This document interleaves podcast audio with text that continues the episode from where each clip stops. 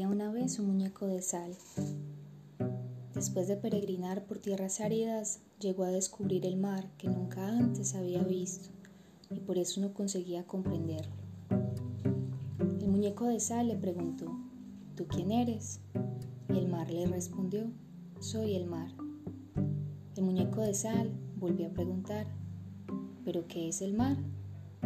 El mar contestó, soy yo.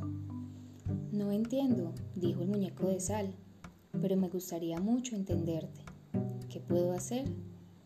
El mar simplemente le dijo, tócame. Entonces el muñeco de sal tímidamente tocó el mar con la punta de los dedos del pie y notó que aquello empezaba a ser comprensible, pero luego se dio cuenta de que habían desaparecido la punta de los pies. Uy, mar, mira lo que me hiciste. Y el mar le respondió, tú me diste algo de ti y yo te di comprensión. Tienes que darte todo de ti para comprender todo.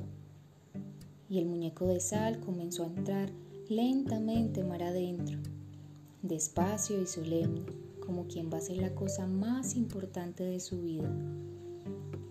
A medida que iba entrando, iba también diluyéndose y comprendiendo cada vez más al mar. El muñeco de sal seguía preguntando, ¿qué es el mar? Hasta que una ola lo cubrió por entero.